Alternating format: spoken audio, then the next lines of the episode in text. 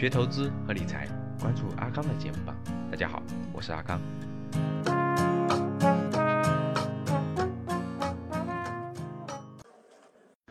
中国家庭债务过去是降杠杆，降的谁的杠杆？降的地方政府的杠杆，降的国企的杠杆，降的是企业的杠杆，谁的杠杆增加了？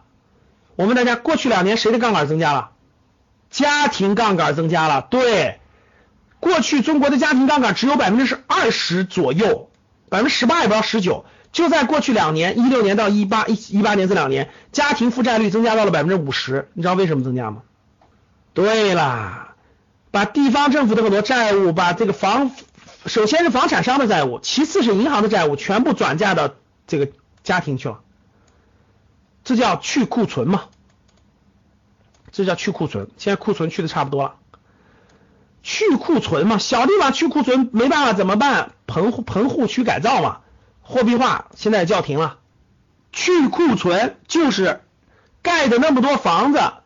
把它转到谁手里呢？从房地产手中转到了这个这个家庭手中，然后呢，金融杠杆就降下来了。要不然的话，金融风险，然后让家庭去扛这些风险。就这两年增加了多少？增加了十几万亿，然后家庭负债率超过了百分之五十。现在，就过去是根本没有这么多的啊，现在超过了百分之五十。百分之五十啥概念？大家没理解，百分之五十啥概念？中国家庭负债是现在已经四十万个亿了，各位啊，全在房子上，就是借就是借银行的钱，四十万个亿。现在你们都是银行的那个那个那个奴隶啊，你们得还银行钱。开发商已经解救了，你最近看看开发商赚的盆满钵满。六月份你们知道碧桂园房地产龙头碧桂园一个月的销售额是多少吗？你们知道？就一个月，六月份一个月，谁知道？谁知道六月份房碧桂园一个月的销售额？真有人知道哈，八百个亿。就碧桂园一个月的销售额八百个亿，碧桂园上半年已经卖了四千多个亿了。如果没问题，今年碧桂园的销售额过一万个亿，就卖房子一万个亿。大家明白啥概念了吧？就是一个月卖八百个亿。我记得以前万科这种龙头一年都卖不了八百个亿，多牛啊！你们知道为啥对半年就卖了四千多个亿吗？一个月八百个亿吗？家庭负债率的快速上升，还有一点是什么？棚改就棚棚户区改造以后货币化，对吧？拆迁全货币化，给你钱，然后钱全部留到房地产开发手中了。因为普通老百姓根本就没有管理财富的能力，这点认同不认同？普通老百姓根本没有管理财富的能力，所以他有钱都是买房，只他只懂买房子，别的根本就不懂。特别是越往下的老百姓越。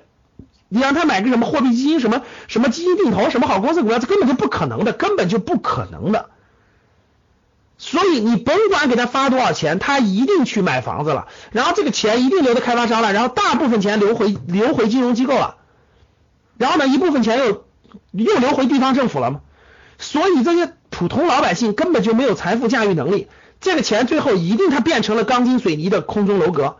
然后大部分钱去银行了，少部分钱，呃，大部分钱一部是那个地方政府了，然后一部分钱还银行了，少部分被开发商赚走了，所以你们这这这普通人的钱最后就留下一个空中楼阁嘛，空中的这个钢筋水泥嘛，所以你看，其实转一圈，你看库存解决了，开发商解救了，银金融风险降低了，但是家庭负债率超过百分之五十，啥概念？你们要知道，现在银行的。十四亿人坐拥四百五十万亿的存量房产啊，这个价格，这存量房产，这个这个估计把北美和欧洲都可以买下来了。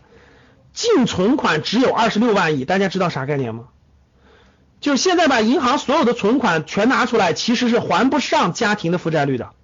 能能听懂吗？过去不是这样的，过去不是这样的，过去的中国家庭负债率只有二十多万亿，就是银行存款是超过负债率的。现在你知道啥概念吗？就是老百姓把银行的所有的钱拿出来是不够还债的，其实这个家庭资产包含了他的房子，懂了吗？包含了他的房子，现在他把所有的钱还了是还不够的，还差十几万个亿呢。所以去库存是的降杠杆了，但是也带来了很严重很严重的问题，你们知道什么问题吧？就是老百姓的消费能力在降低，这就会打击消费这个内需的第三驾马车。所以不能一直搞这个，不能一直搞这个。如果再搞这个，如果再搞这个去库存，再搞再让家庭负债率上升，那就没有人有消费能力了。当没有了消费能力，市场也不存在的后，那就那那就不是金融危机了，各位，各位那就不是金融危机了，你知道那叫啥了吗？那就是经济危机了，那就是经济危机了，连内需消费这条路都没有，老百姓没有钱消费，那你们知道多少工厂要倒闭吗？多少工厂要倒闭，多少工人要失业？你们你们很多人的，你们很多家庭都会受到影响的，那就是真的是经济危机了。如果你不会投资，不会理财，在投资方面有困惑，特别是之前投资有过亏损的经历，可以与阿康交流。五幺五八八六六二幺，我也会分享好的电子资料给你。今天的节目就到这里，我们下期见。